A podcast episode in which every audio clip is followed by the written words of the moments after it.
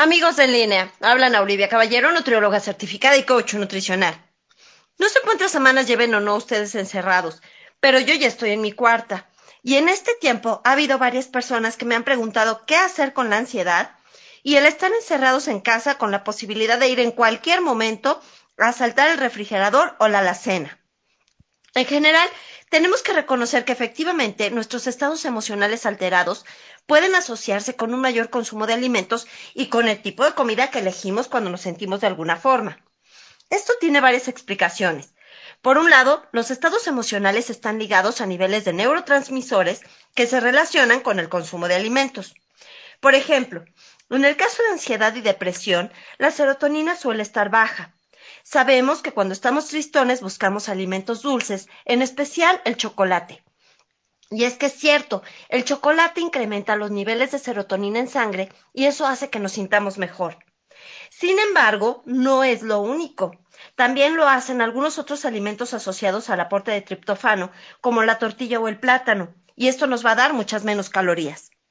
Por otro lado, podría ser también que existiera un bajo nivel de potasio, lo que puede afectar nuestras emociones a nivel cerebral y se puede mejorar con el consumo de jitomate, papaya, cítricos, guayaba, aguacate, brócoli, entre otros alimentos.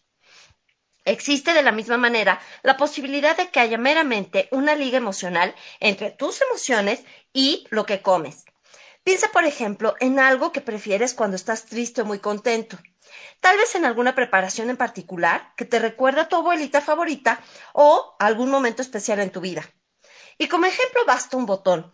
Ayer me encontré con un post en Facebook que decía, no importa cuánto hayas comido, siempre hay espacio para el café con pan, porque el café con pan no va al estómago, va directo al corazón.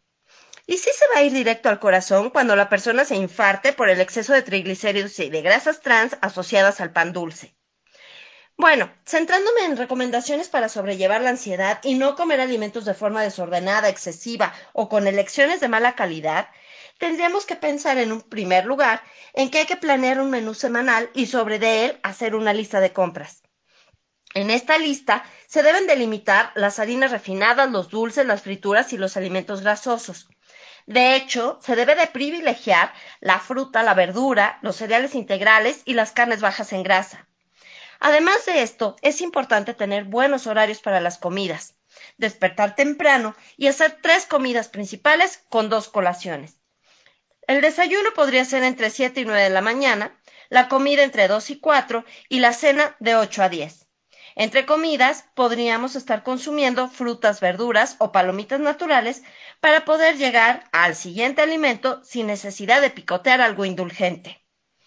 Una técnica recomendable es poner letreritos o post-its con mensajes positivos recordando tus objetivos y animándote a no subir de peso en este periodo.